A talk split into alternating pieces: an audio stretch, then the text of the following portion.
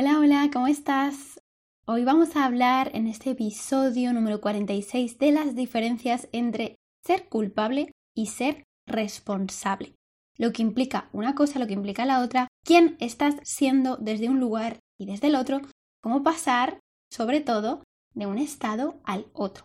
Te recomiendo que te quedes a escuchar este episodio si te has sentido muy culpable, muy bloqueada, muy responsable de todo lo que está pasando en tu vida, con una connotación negativa, o sea, responsable desde el punto de vista de pesada, culpable, si sientes que no puedes salir de esta culpa y si sientes que no puedes tomar buenas decisiones para ti. Pero antes te voy a contar una historia. El sábado 16 de abril la luna entró en Libra. Libra es un signo maravilloso que representa el equilibrio, la estabilidad en las relaciones, en el compartir, en hacer feliz a la pareja, en estar rodeado de personas a las que llenar de amor, de seguridad, de armonía, y da tanto, tanto, tanto, que acaba por perderse a sí mismo. Sus decisiones, lo que quiere, lo que desea, acaba perdiéndose porque siempre suele poner en prioridad a las otras personas. El reto de Libra es encontrarse, es priorizarse, es aprender a cuidar de uno mismo. Y me encanta esto porque justamente tiene mucho que ver con lo que te voy a contar hoy. Estés donde estés escuchando este episodio, muchas gracias. Hoy es 20 de abril del 2022 y nos toca ¿soy culpable o soy responsable? La culpa, como ya te conté hace mucho tiempo en el episodio 24, no sirve para nada. No sirve para nada. Simplemente es un, un indicador de que según tus valores sociales, familiares, hay algo que estás haciéndolo mal. ¿Y qué pasa? Que lo más probable es que tú en estos valores tú no estés teniendo en cuenta si son tuyos, si los has elegido de forma consciente o los has heredado y no has elegido absolutamente nada. ¡Pum! Te los han colocado, los llevas en la mochila y ni siquiera sabes que están ahí. Por eso te digo que el sentimiento de culpa no vale para nada salvo para quedarte en el modo víctima. Esta palabra va a ser importante. ¿Qué es el modo víctima? Me lastimo, me machaco, me digo con el látigo, no quiero afrontar la realidad, estoy paralizada, estoy escondida, necesito que me ayudes. Te lo pongo así un poco humorizado para que lo visualicemos bien. Y yo he dicho una palabra clave, clavísima, victimizándote. Al comienzo de este podcast de Abriendo las Puertas al Amor, yo te contaba sobre los tres roles tóxicos, que son el de la salvadora, la víctima y el verdugo, te lo recuerdo, y yo te dije también que intercambian sus papeles en función de lo que esté pasando en su vida. Si tenemos una víctima, vamos a tener también una salvadora y un verdugo.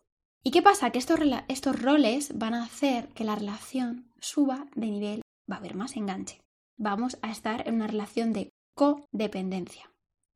Ambos dos dependemos el uno del otro, por eso es codependencia. Te pongo ejemplos me culpas a mí de que la relación no haya funcionado, tú eres el culpable de que estemos así ahora, yo tengo la culpa de haberte hecho caso y ahora mira qué problemas tengo, tú eres la culpable de que los niños no me quieran. Analiza qué has escuchado tú. Y aquí están pasando dos cosas. Mira, uno, tú tienes la culpa de, inserta aquí lo que tú consideres, y por eso yo hice esto.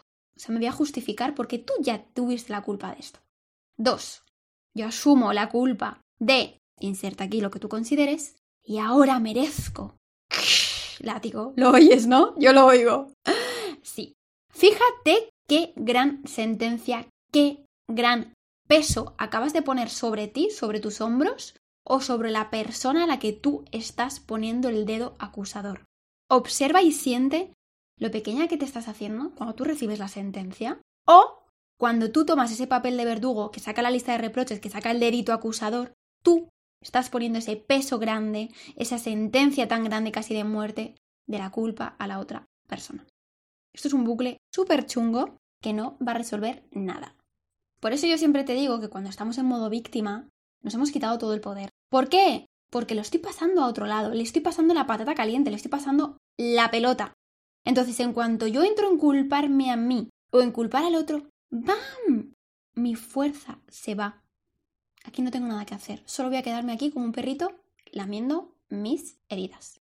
Y es igual de tóxico, tanto asumir la culpa como cargar la culpa. Es lo mismo. Ahora lo vas a ver.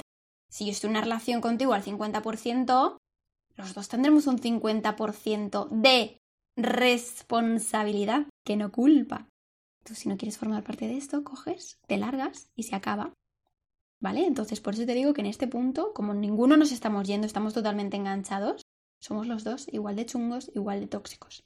Si estoy en la víctima, pues también me va a pasar que, opción 1, o me hago pequeña yo asumiendo todos los conflictos del mundo han sido consecuencias de que yo existo y estoy dramatizándolo para que, para que veas un poco el papel y lo veas reflejado, que creo que así es más fácil.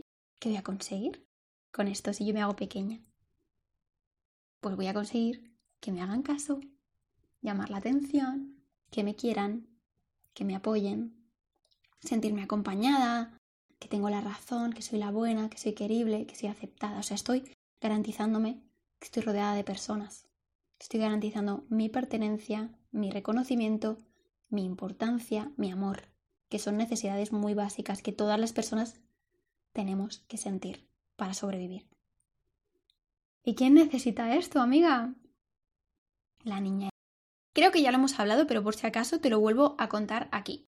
Asumir siempre la culpa de todo, sentir que yo soy la causante de todo lo que pasa en la vida, es un reflejo de la herida de humillación.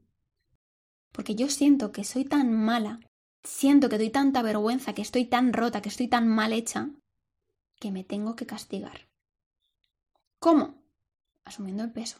Asumiendo peso de los problemas de la gente, de los problemas del mundo. Yo me los cargo a mi mochila, a mi espalda. Pim pam, pim pam, pim pam. Es una sentencia. Opción 2.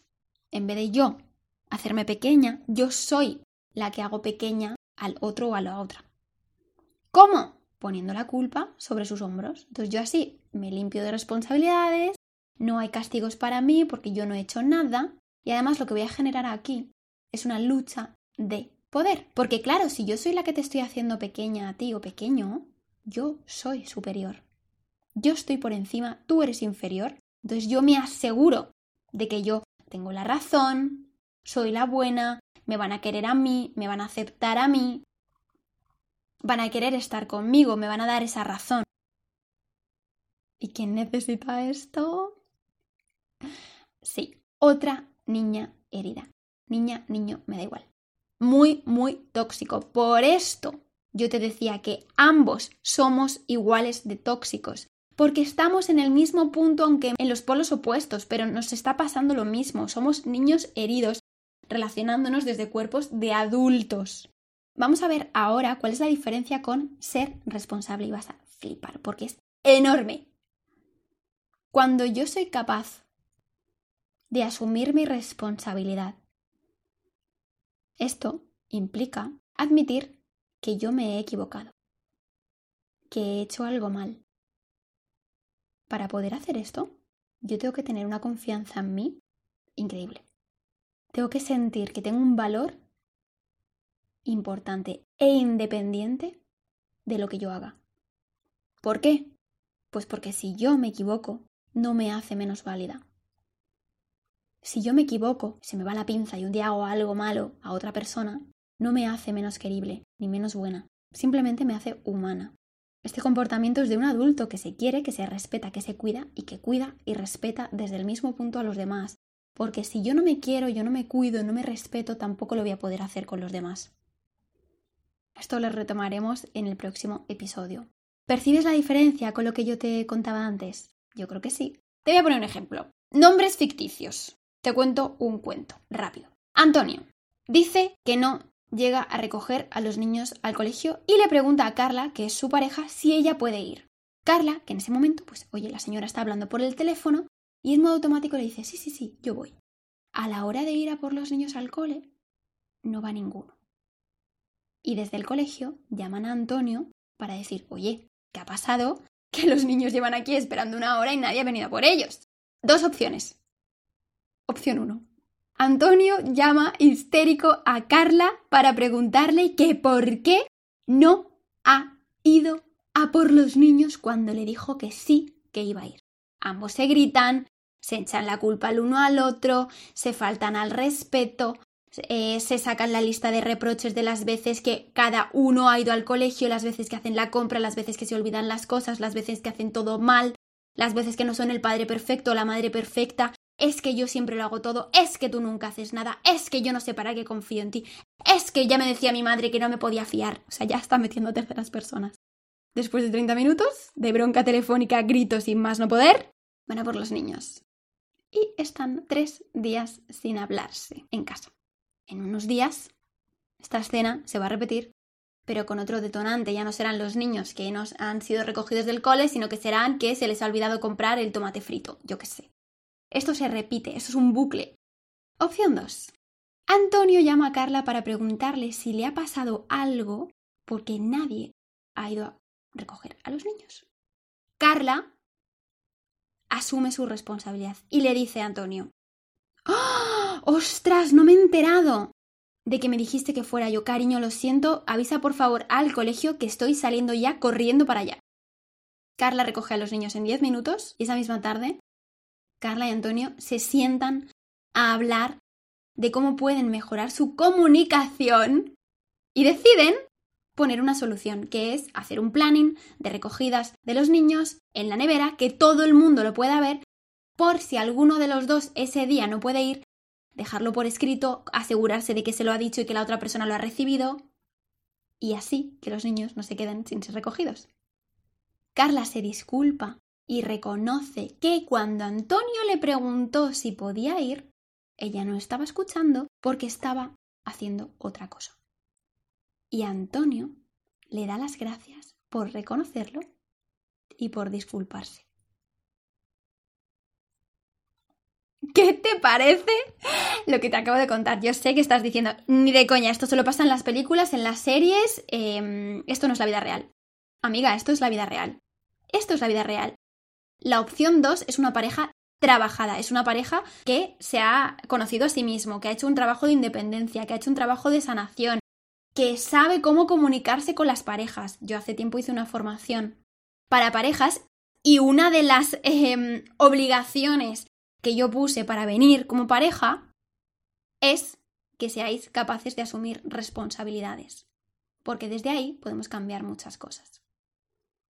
O sea, cuando yo puedo admitir que soy responsable de X cosa, disculparme y poner una solución, los cambios que estoy generando en mi vida son alucinantes. Porque mira la opción 1. En la opción 1, ¿cuál ha sido la solución? Es que no ha habido solución. No ha habido solución, solo ha habido gritos, desesperación, reproches, la lista de todo lo que no has hecho bien, yo tengo que quedar por encima de ti, encima metemos a tu madre, que ya es la que faltaba. Esto no acaba bien nunca. Si yo soy la víctima, siempre va a ser todo igual, y si yo soy la víctima, habrá otra persona que sea el verdugo, y eso se retroalimenta. Aquí no vamos a cambiar. Aquí lo único que va a cambiar son las posiciones que vamos a ir ocupando de salvadora, víctima, verdugo. Por esto yo digo mucho en los podcasts y os digo a vosotras en individual cuando me escribís para trabajar conmigo en terapia, os lo cuento. Si yo detecto que tú estás en el modo víctima, te lo voy a preguntar, lo vamos a hablar, no te voy a poder ayudar no te voy a poder ayudar yo, pero ni yo ni nadie. Porque si yo estoy en el modo víctima, no quiero asumir nada. No quiero cambiar, tengo tanto miedo que no puedo salir de aquí. Ahora si me dices, oye Marina, yo siento que estoy en el modo víctima, pero joder, quiero pasar a la opción 2, quiero hacerme responsable, quiero hacerme adulta, ¿vale? Ahí sí, porque ya estás tomando una decisión y la decisión ha sido que me habrás escrito y habremos hablado. Ya estás afrontando tu vida. Te voy a contar ahora cómo pasó de la opción 1 de sacarle a Antonio histéricos a la opción 2 de casi pareja eh, mega estupenda. Lo primero que tienes que hacer es dejar de ser la salvadora, darte cuenta cuando estás salvando qué quieres conseguir, que siempre queremos conseguir algo de manera inconsciente. Por ejemplo, amor, reconocimiento, seguridad, cariño, un abrazo, que me digan que soy buena, que lo he hecho estupendo, que soy importante, que soy la mejor madre del año, lo que sea. Pero hay algo que tú quieres conseguir, ¿vale? Por eso estás esa salvadora esperando que algo venga de vuelta. Y cuando algo no viene de vuelta es cuando se activa ese verdugo. Entonces, lo segundo es que estés súper atenta a si ese verdugo, el que saca la lista de reproches, el que acusa con el dedo, se activa. Si eso se activa, acabas de abrir el bucle de la culpa eterna, eternísima, porque ¿qué pasa? Que vamos a tener enfrente a una víctima, preparada para asumir toda la culpa que yo le vaya echando y así retroalimentar este bucle todo el tiempo, porque esa víctima a su vez va a seguir atrayendo a la salvadora. Entonces de aquí no salimos. Tercero, tienes que darte cuenta de cuando tú te colocas en la posición de víctima. Que suele ser cuando no quieres tomar una decisión, cuando no quieres hacerte adulta, cuando quieres huir, cuando no quieres enfrentarte a lo que viene, no quieres poner soluciones. ¿Por qué? Porque no confías en ti, porque no sientes que tengas un valor, porque no te sientes ya fuerte, no te sientes preparada para hacer X cosa, no eres independiente, tampoco tienes poder. Ese poder lo hemos perdido por el camino. Me han hecho tantas veces pequeña y yo me he dejado y he dado tanto que he ido perdiendo mi lugar. Entonces ya no tengo fuerza. Estoy cansada, ya no puedo con mi vida. Al comienzo del episodio te contaba la historia de la luna en Libra. Y es que siento que todos tenemos que hacer ese camino interior para reencontrarnos y reconciliarnos con nosotros mismos, aprender a darnos lo que necesitamos sin arrastrar a nadie, sin que nadie cambie, sin que yo tenga que manipular o convencer a nadie, sin machacar a nadie, ni a mí ni al de al lado. Ese es el reto. El reto es sano las heridas que me mantienen en la culpa, en la víctima, en el bucle tóxico de salvadora, víctima, verdugo, para que tú puedas convertirte en adulta responsable. Otra cosita que te digo, yo me estoy imaginando que si tú estás sintiendo mucha culpa, tienes mucha víctima dentro de ti, por puro cansancio probablemente, vas a tener muchísimo, muchísimo, muchísimo miedo de salir de una situación. Y vas a sentir que la culpa te asfixia, o sea, como si tú pusieras una mano en el, en el cuello, en la garganta y la apretaras. Te recomiendo, como te decía al principio, que te escuches muy, muy, muy bien el episodio número 24. Segundo, que no pienses mucho. No pienses mucho las decisiones. Si tú sientes que es tu decisión, para adelante. No la pienses. Cuanto más lo pienses, más vamos a incrementar el miedo. Porque lo que nos da miedo es algo que no hemos hecho antes que no sabes qué va a pasar, que hay incertidumbre, que no lo tienes claro, que hay vacío, que no, que el camino no se ve. Y cuanto más lo pienses, tú más te vas a paralizar. Esta es la función del miedo. El miedo es paralizarse. Paralizarse precisamente para que no hagas cosas que no sabes cómo van a salir. ¿Por qué? Por pura supervivencia. Te quiere mantener metidita en la cueva, porque si no sales de la cueva te protejo y aseguro que la especie perdura. Ahora, esto antes, en la época de las cavernas en las que podía venir casi un mamut a aplastarte o un león a comerte, pues era real y está bien. Ahora eso no existe, pero ese miedo sigue en tu cerebro. Sigue funcionando así porque hay una parte del cerebro más primitivo, la parte de tu cerebro más antigua, que va por instintos. Entonces, ese instinto animal te dice, no vayas por ahí, que no sabemos lo que hay tú a la cueva. Y entonces me paralizo en la cueva y me escondo. ¿Cómo vencemos esta parálisis? Me encantaría que pudieras recordar de tu pasado algunos hechos, algunas acciones que te dieran terror absoluto y que aún así las hiciste. Este enfoque te va a devolver confianza, te va a devolver poder y te va a dar la energía que necesitas para tomar la decisión. Hasta aquí este episodio de Soy culpable o soy irresponsable. Espero haberte dado mucha claridad y conciencia para poder salir del bucle tóxico de la culpa, pasarte al lado de la responsabilidad, que desde aquí es el único lugar en el que puedes cambiar los resultados de tu vida. Te mando un beso enorme y nos escuchamos la próxima semana.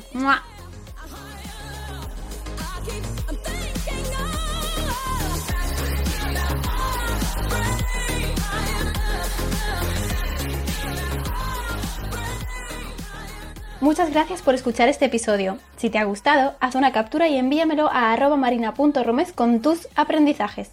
Estaré feliz de acompañarte y de sentirte tan cerca. Nos vemos la próxima semana.